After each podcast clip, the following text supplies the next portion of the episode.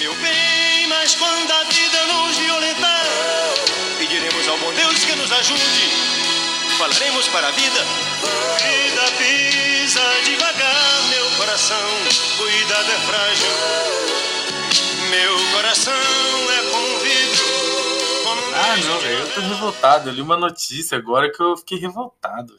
Eu fiquei puto demais, né? Eu não tenho outra expressão, é puto. Aliás, se você tá. Se você não tá indignado com o que tá acontecendo, você tá. Você tá mal informado, velho. Só é possível isso. Porque. A, a notícia. Rolou uma manifestação contra o lockdown. Em Goiás, parece. É. Aí os caras estavam fazendo protesto e eles atrasaram a entrega do oxigênio.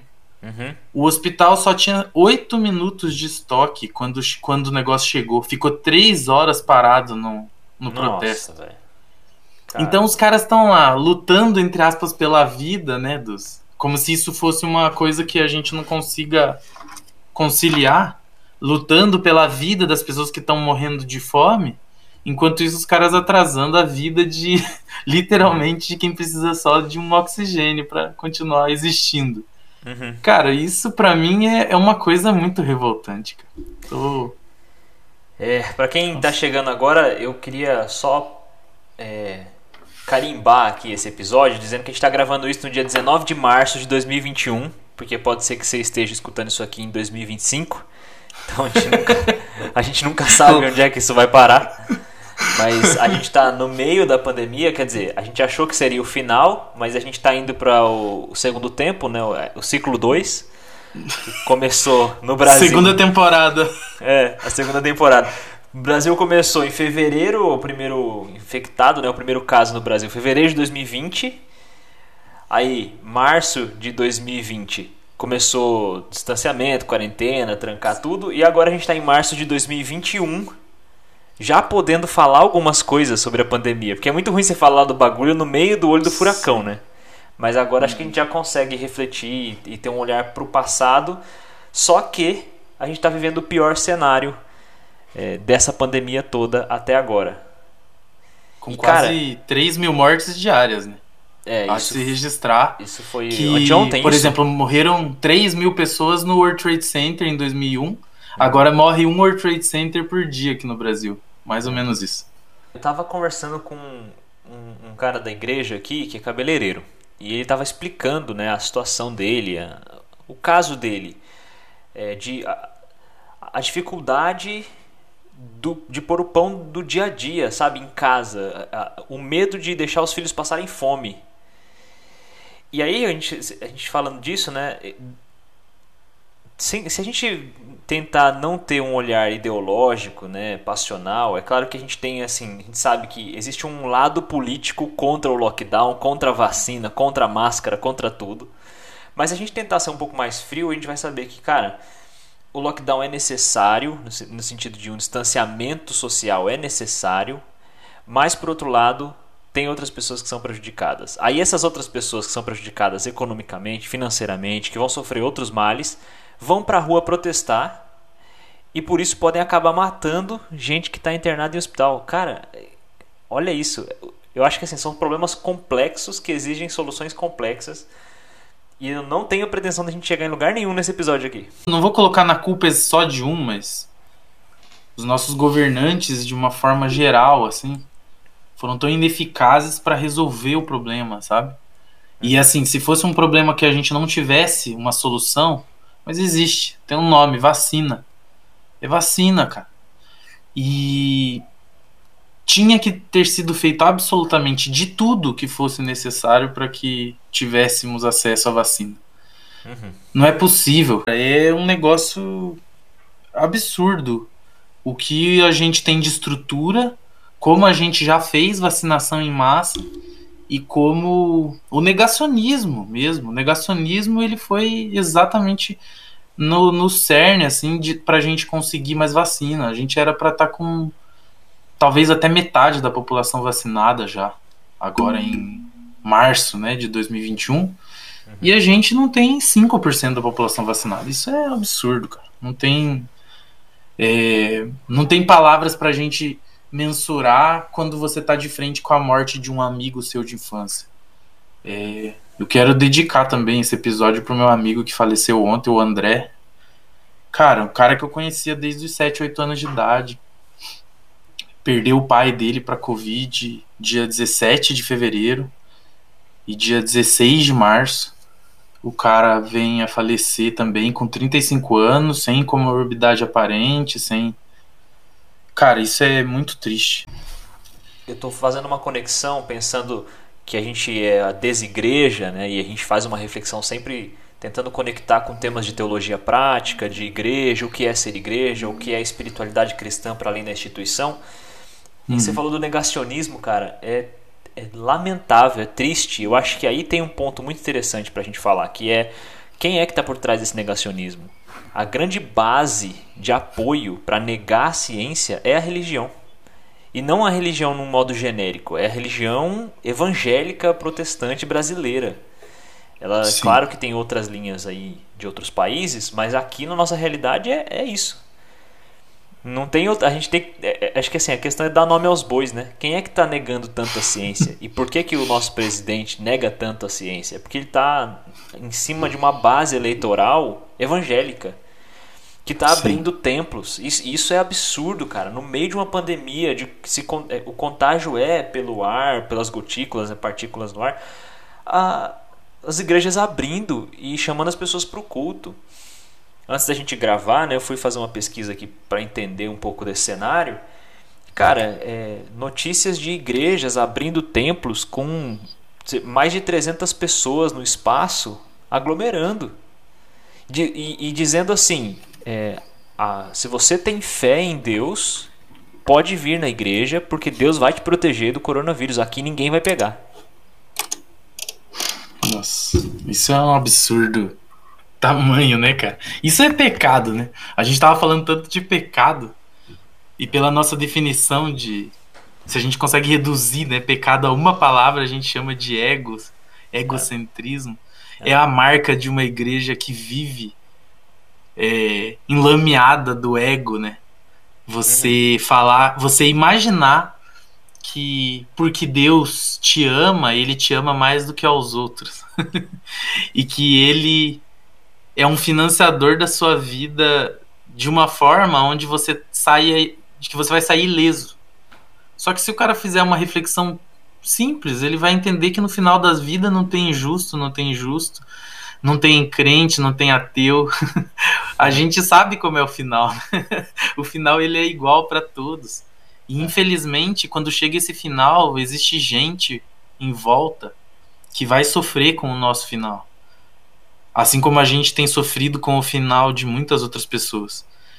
É, negacionismo nesse ponto é, é, não é só uma questão política, é também você negar a dor do outro. Né? É você negar a, a dor de centenas de milhares de famílias enlutadas. Se morreram já 300 mil pessoas no Brasil, são 300 famílias, 300 mil famílias, cara. São milhões de pessoas chorando, milhões de pessoas perdendo o amor da vida delas, perdendo o filho. É um negócio é, que eu não, não sei nem como dizer. Eu perdi meu pai em agosto. Até hoje eu não sei lidar. A gente tem falado muito, né? Eu falo com você muito aqui nos bastidores Uhum. do quanto tem sido difícil, porque a minha relação com meu pai, apesar de eu discordar politicamente dele, é, o quanto ele me faz falta e Uhum. é, eu fico imaginando, me colocando no lugar de quem está passando por isso, que eu venho passando desde agosto. Cara, é, é caótico. Esses dias até, só comentando esse negacionismo, eu, eu falei, eu vi um infectologista aí e tal, cara super importante, só falando do cenário que viria agora nas próximas semanas. E com dados, assim, pesquisa, científico. E aí um cara foi lá no Twitter dele, pra variar sempre o Twitter, né? Com o lixo da internet. É, o cara foi e chamou ele de porteiro do apocalipse. Nossa. E aí eu isso me bota pra pensar porque se não é o seu apocalipse, ou seja, se não é o fim pra você, pra alguém da sua família, então quer dizer que não é apocalipse. precisa chegar na sua família, precisa a sua família ser devastada pela Covid para que vire apocalipse para você? Quase que a gente não grava esse episódio hoje, que eu ia, falar assim, cara, eu não tô num dia legal. Hoje de manhã a gente recebeu a notícia de um irmão que faleceu aqui na cidade. É... Mas eu acho importante a gente registrar isso, né? essa conversa nesse dia. No meio de tanta tragédia, de tanta coisa ruim, é, a gente conversar e refletir sobre essas coisas. Talvez esse seja um episódio mais pesado, né? É, a Sim. gente que veio de um episódio de humor agora há pouco. É, a nossa a desigreja é uma montanha russa de emoções. Aqui a gente vai ver todas as emoções juntos. Mas a vida é assim mesmo, velho. Não é, tem né? jeito. E, inclusive a gente se questionou muito sobre postar os últimos episódios né, de zoeira. Sim. Principalmente pelo momento que a gente tem vivido. É... Mas faz parte, eu acho que faz parte esse, esse equilíbrio de a gente sofrer o sofrimento alheio e também o nosso, né? Que, que eu gosto muito, até postei hoje, o Filé escreveu um texto sobre a poesia do John Donne, que é, ele diz assim: a morte de qualquer homem me diminui. E essa frase mexe muito comigo, porque há tempos eu carrego essa sensação de que a morte de alguém não é necessariamente um outro, um desconectado de mim, um estranho, um distante é... Talvez, talvez eu tenha um problema que eu preciso levar para terapia. Mas já que aqui é, é esse ambiente. Traga. É... Só vem com o problema. Toda vez que eu, que eu, a gente, eu tô num velório, um sepultamento, ou sou, fico sabendo da notícia de um falecimento de alguém, a minha cabeça sempre pensa assim: poderia ser meu pai, poderia ser minha mãe, poderia ser alguém que eu amo. E aquilo me toca de um jeito que, cara, é muito difícil. E olhando para a postura das igrejas, dos evangélicos, se a gente assume que a igreja é a manifestação terrena do reino de Deus, quando eu olho para o mundo, para o cenário evangélico do Brasil hoje, eu fico me perguntando que Deus é esse. Que Deus é esse que está sendo manifestado? E essa é a nossa pergunta e a nossa busca como desigreja, né? É entender um Deus que vai para além da instituição, porque a instituição ela revela um Deus que é a imagem e semelhança do homem. Esse homem egocêntrico que tem sede de poder, que por questões financeiras não fecha as portas do templo, porque afinal de contas as pessoas não vão, não vão dar o dinheiro e não vai conseguir pagar o, o aluguel, o pastor, qualquer coisa do tipo. Então, esse Deus manifestado pela cultura evangélica, que precisa do lugar de pertencimento, do encontro físico presencial, que não consegue se distanciar e ser transcendente, ser onipresente, né? Porque um Deus que precisa do templo aberto, ele não é onipresente. A gente sabe coisas sobre Deus, mas a nossa prática revela que a gente, tá, a, a gente crê numa outra coisa. É. Então a gente precisa fazer uma escolha, né? É, das duas, uma ou a gente admite que Deus não é onipresente, que Ele está dentro do templo e a gente, enfim, tem que abrir os templos e colocar as pessoas em risco e aí é, clamar e rezar e torcer para que esse Deus proteja a vida das pessoas que estão aglomeradas ali, o que Ele não faz aparentemente. Ou a gente vai ter que ressignificar a nossa teologia e repensar tudo. Quem é esse Deus? Quem é Deus? Dentro dessa ótica, a pergunta é se igreja aberta a instituição aberta é essencial, dentro dessa lógica, sim. Porque se Deus está no templo, uhum. se lá é a casa de Deus, então imagina só o quanto ele, ele deve estar tá irado por as pessoas não irem visitar ele, uhum. quanto ele deve estar tá irado porque as pessoas não estão prestando aquela bajulação semanal. É. Também o quanto ele tá irado por as pessoas não estarem lá comemorando o fato de serem do grupinho escolhido. É por isso que o coronavírus não acaba, né? Porque é, você acha, Deus tá, Deus não vai acabar com o coronavírus enquanto as pessoas não forem lá no templo adorar e bajular e jejuar e orar. Cara, eu tô, eu tô brincando com isso, sendo irônico, mas eu acabei de ver uma notícia aqui de um pastor que argumentava isso, assim, de que o coronavírus ele é um, um enviado do inimigo para poder atacar o cristianismo.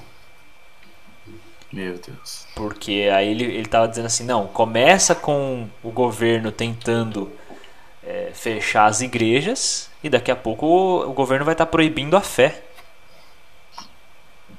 Então o coronavírus é, é o enviado do inimigo, do satanás. Nessa lógica, né, que Deus, Deus só faz as coisas depois de ser muito bajulado, então talvez seja por isso que a gente não teve carnaval. Ah, não, disseram, Sim. falaram outra coisa, né? Falaram que o carnaval é. foi castigo por causa daquele carnaval de 2019, né? Isso, 2019, 2020, né? É verdade. Eu não lembro. Quando foi? Foi 2019, dessa... foi? Que deu aquele, que foi aquela polêmica que Ah, não sei, cara, acho que foi, acho que foi 2019. E aí falaram que, que isso é castigo. Jesus... Bom, então quer dizer que se não teve Páscoa é porque a última Páscoa foi desagradável, né? a gente, talvez a gente não tenha celebrado do jeito certo. se for por essa lógica, não teve Páscoa porque a última Páscoa, o último Natal foi bem desagradável para Deus. Então Deus é. cancelou a Páscoa e o Natal.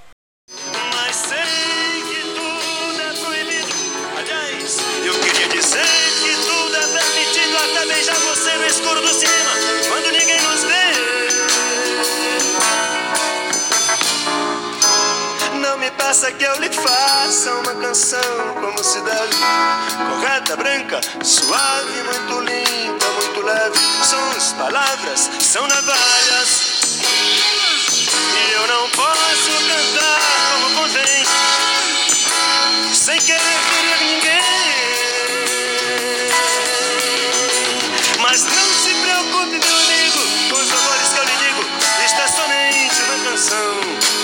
A vida realmente é diferente, quer dizer, ao vivo é muito pior. Não é um pensamento primitivo das religiões mais antigas que dá a impressão de que assim, ah, não está chovendo porque o Deus da chuva está chateado. Então, assim, Deus ficou chateado com a brincadeira que fizeram. E não é nem brincadeira, né? É aquela, aquele carnaval fatídico da mangueira e colocando Jesus como um negro pobre ele estava muito mais teologicamente ajustado que muita igreja. Né?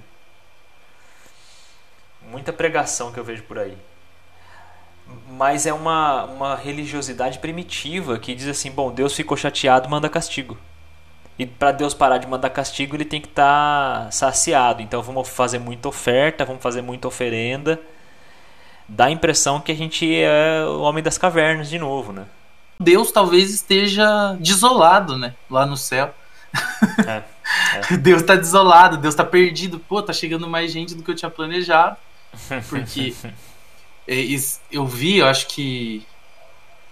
Pô, não tenho certeza, mas eu acho que foi a Sara do Big Brother. Eu sei que você odeia Big Brother, mas eu preciso fazer essa referência aqui. Eu não odeio, não, só não assisto só.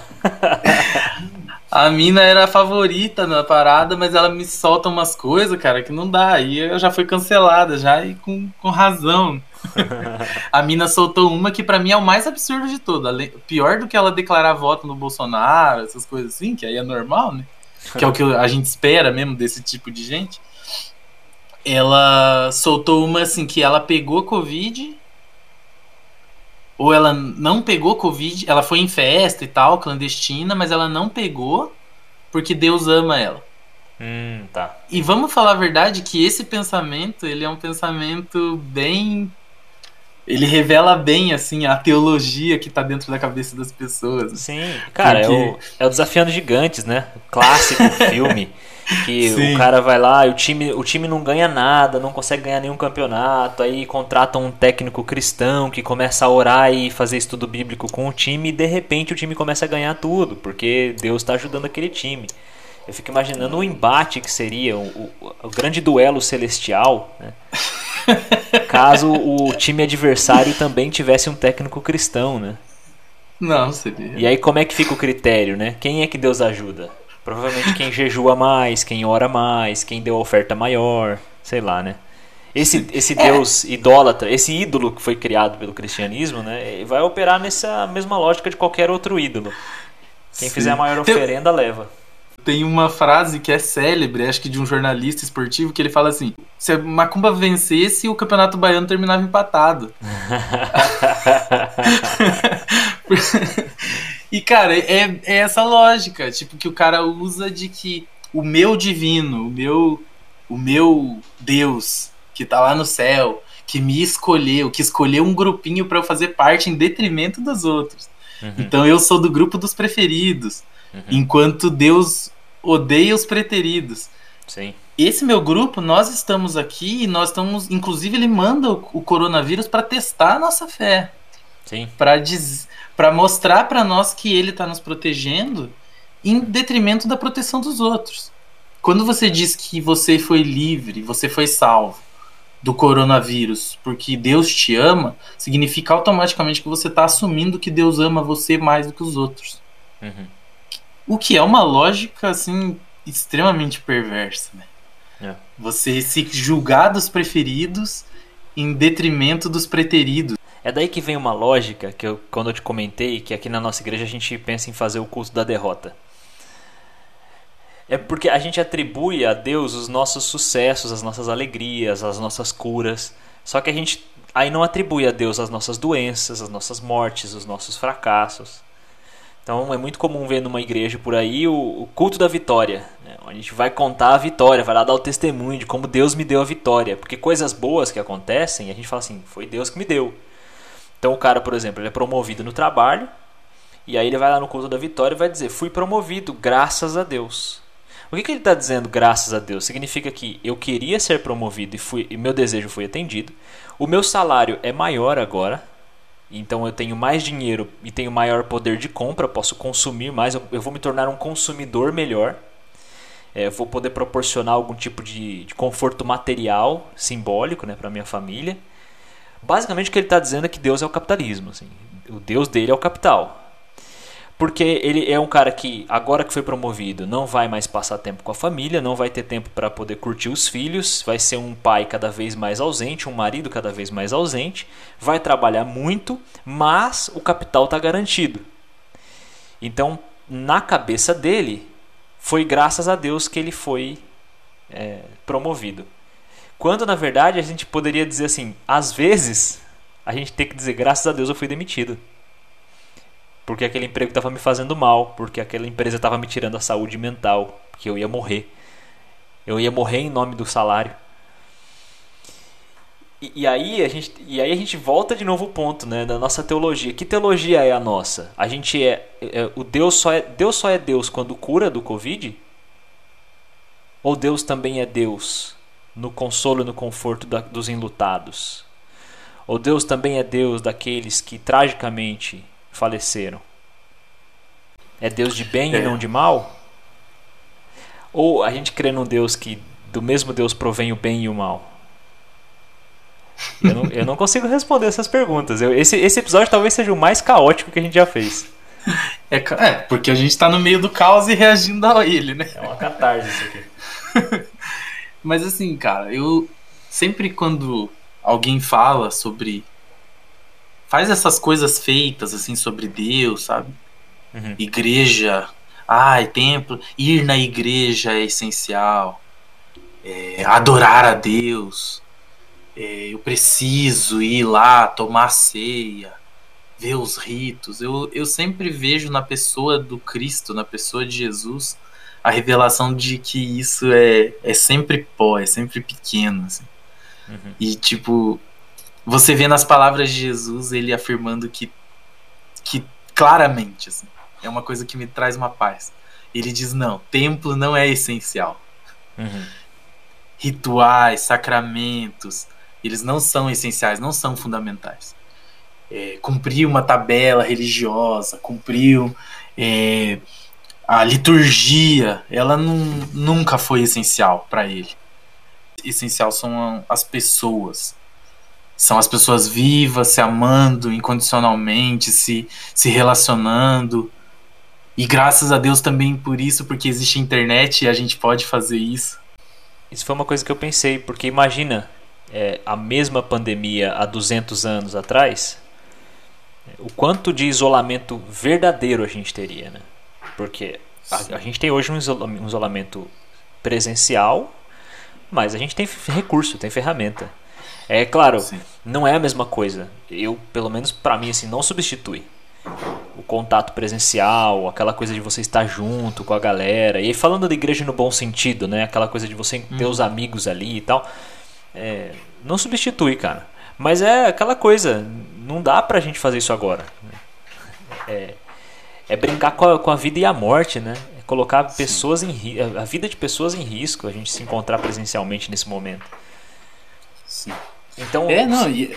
quando, eu vejo quando Jesus falou assim, é, olha que disruptivo desde o tempo dele, né? Onde houverem dois ou mais reunidos em meu nome, ali eu estarei. Claro que tem todo um contexto que não estava nem falando de templo nem nada, mas é, a vida e o ministério de Jesus não foi dentro de sinagoga. Foi na casa das pessoas, andando, sentando numa pedra na montanha, pescando, comendo peixe na beira da praia.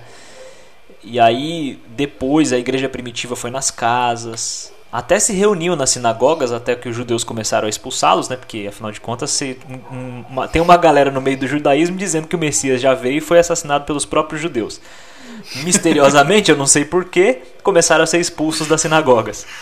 E ficaram se reunindo nas casas, até que lá para frente, lá no Constantino, no Império Romano, começou a se estabelecer esse local de culto, mas até então era casas, né? Sim. Eram grupos pequenos reunidos nas casas, entendendo que Deus está em todo lugar. O véu se rasgou e a presença de Deus está aí, né, diante da gente Sim. o tempo todo. E tá aí na vida, né? A, além de qualquer ismo.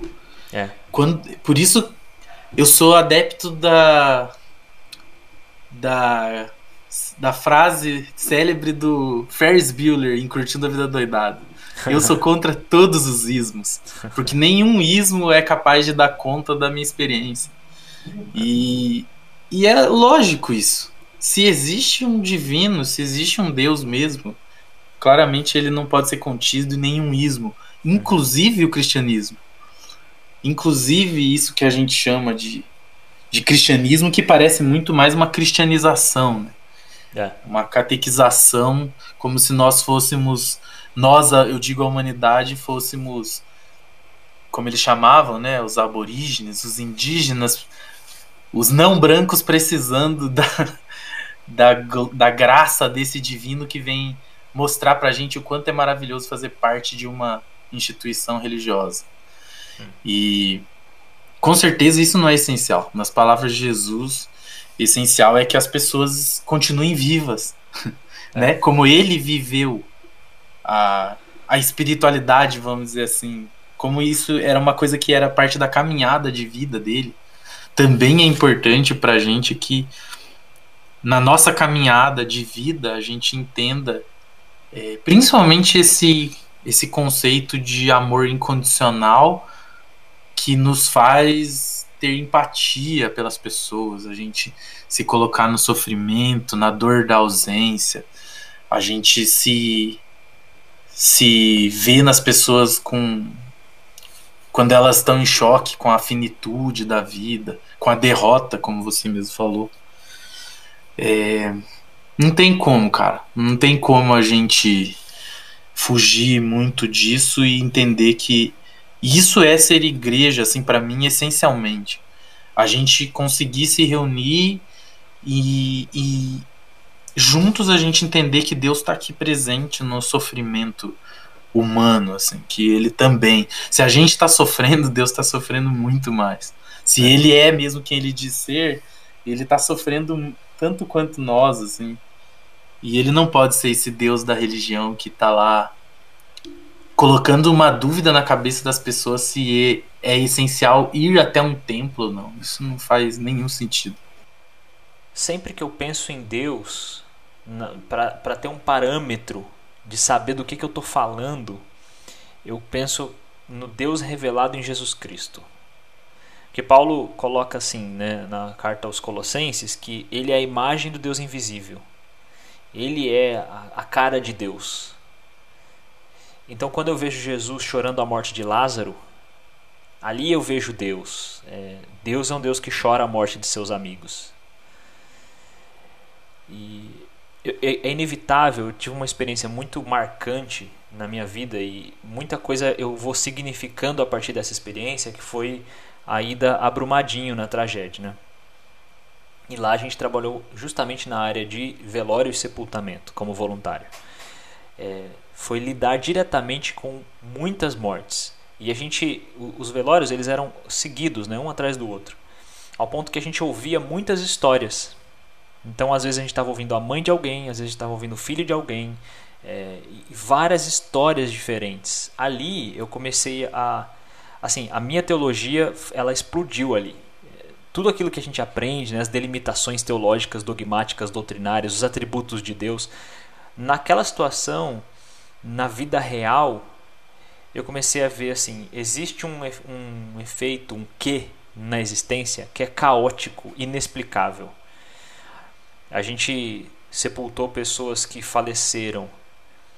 Um cara faleceu porque foi assinar a rescisão contratual e deixou para ir ao meio-dia, quer dizer, ele ia assinar um papel e ir embora e a barragem estourou naquele momento. A gente conheceu o cara que decidiu não ir trabalhar porque acordou com preguiça e faltou ao trabalho e por isso não morreu. E, e várias histórias assim. Uma pessoa que voltou para buscar o cachorro na casa e aí foi encontrada com o cachorro nos braços. É, várias histórias e a gente teve esse momento assim de uma atrás da outra. O que a gente concluiu é assim: se Deus faz algum tipo de gerenciamento da existência, a gente não consegue explicar.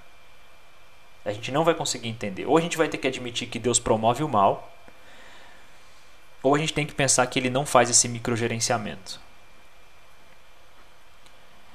Mas acima de tudo, quando o pessoal perguntava, e a, e a pergunta que mais ecoava na nossa cabeça lá era assim: onde, onde está Deus? que é o que a gente está falando aqui, né? no meio desse caos todo que a gente tem vivido. Onde é que está Deus? E aí eu volto ao começo dessa minha fala. Deus é o Deus que chora a morte de seus amigos. Deus está chorando. Deus está de luto. Deus está aqui nessa conversa. Né? Se Deus se manifesta no relacionamento, muito além da instituição, ele se faz presente aqui nessa troca de palavras, não só entre a gente, mas também em quem está ouvindo isso, que está recebendo essas palavras e está formulando seus próprios pensamentos. Né? Então, nessa conexão entre nós dois e quem está ouvindo, aí, aí está Deus. E o que esse Deus está pedindo que a gente faça agora? Né? Eu, eu tenho pensado nisso, eu anotei aqui meio que para a gente fechar com um, um tom mais pastoral, né? eu vejo duas coisas é, que que Deus tem colocado, pelo menos eu, a minha reflexão nesse tempo todo. É, a primeira é a gente ter empatia e a gente sentir a dor dos outros, né? É, ter a capacidade de se conectar com a dor dos outros. E a segunda é a contemplação.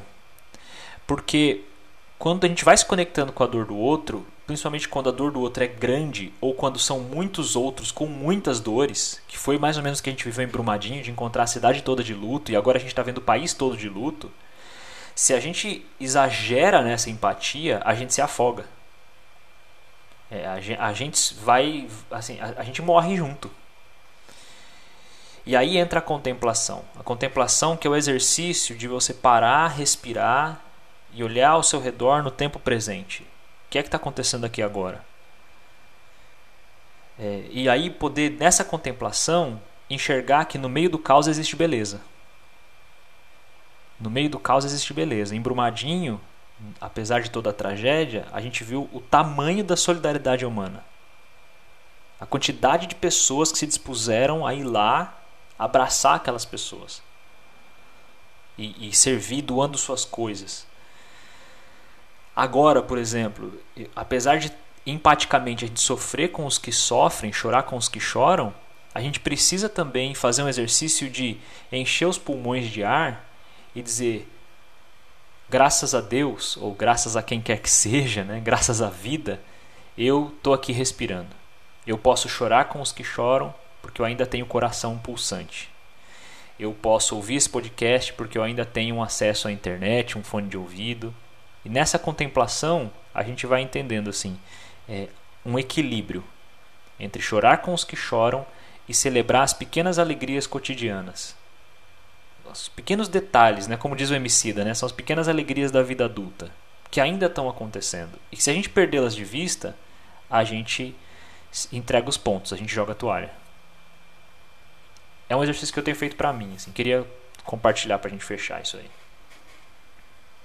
Presentemente eu posso me considerar um sujeito de sorte, porque apesar de muito moço, me sinto são e salve forte.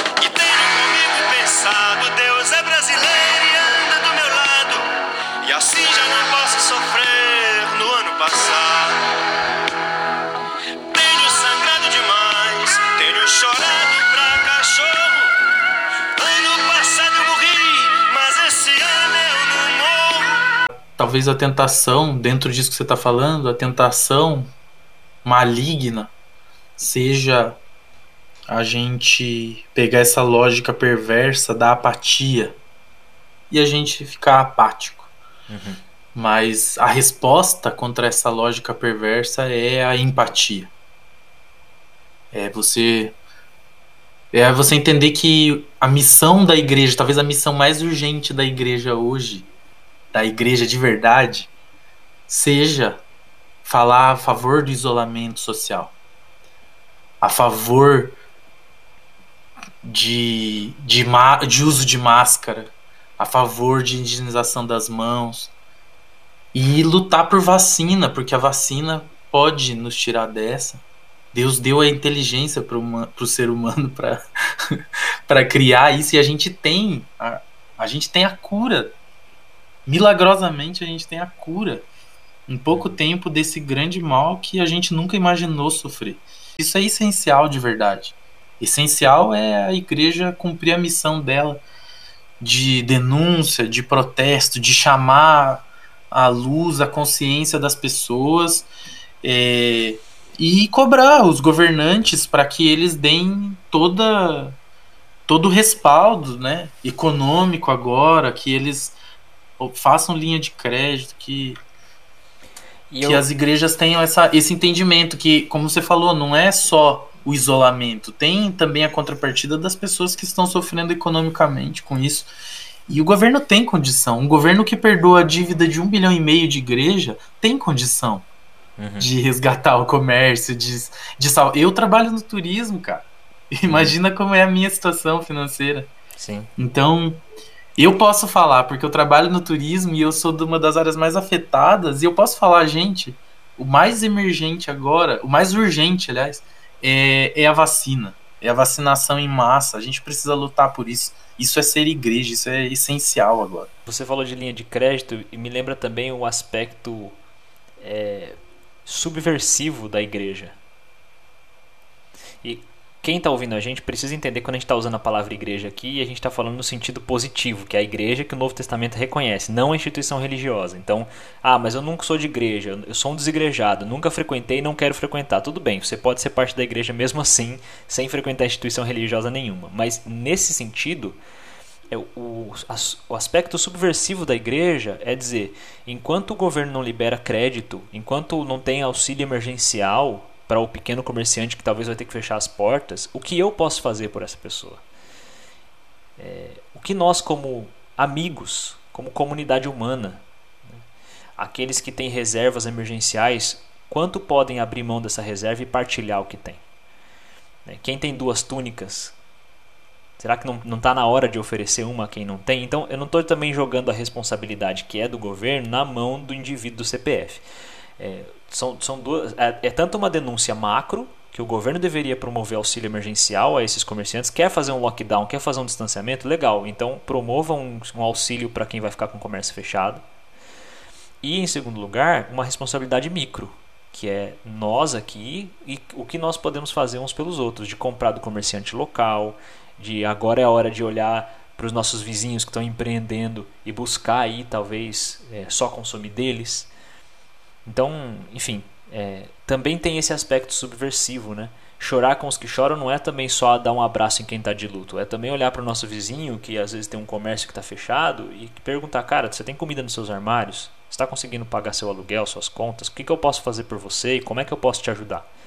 De um jeito verdadeiro, profundo, eficaz, sair do, do xingar muito no Twitter e ir pro mundo real, né? Verdade, mano. Bom, Fechou, velho. É, isso- Eu, eu, eu tô bem agora. Eu dei uma descarregada agora. Então eu tô melhor. Agora eu tô melhor. Quem tem ouvidos ouça. Quem tem ouvidos ouça. Obrigado por ter acompanhado essa catarse aqui, esse tempo que a gente botou um monte de coisa na mesa Sim. e espero que você consiga organizar isso aí no seu ouvido. Sim. Pessoal, quem quiser reagir aos episódios, dar uma, um feedback pra gente, é muito importante. Pode mandar no nosso e-mail, desigreja.gmail.com. É, manda também pra gente, reage aos textos que a gente coloca lá e tal. É, dá uma olhada no que a gente tem compartilhado. É bastante importante pra gente é, que vocês participem também. É, repassem aí pros, pros amigos, para todo mundo que quer entrar nessa discussão. Toda indignação é bem-vinda. É isso aí. Quem quiser falar com a gente, o e-mail. Desigreja.gmail.com e E o WhatsApp é o seu telefone, que tá lá na bio do Instagram. Legal. Se quiserem mandar algum áudio contando depoimento, história para participar, para aparecer aqui, a gente abre esse espaço também. Vocês são bem-vindos. E aí tem o meu WhatsApp lá. Fechou? Fechou, galera. Valeu.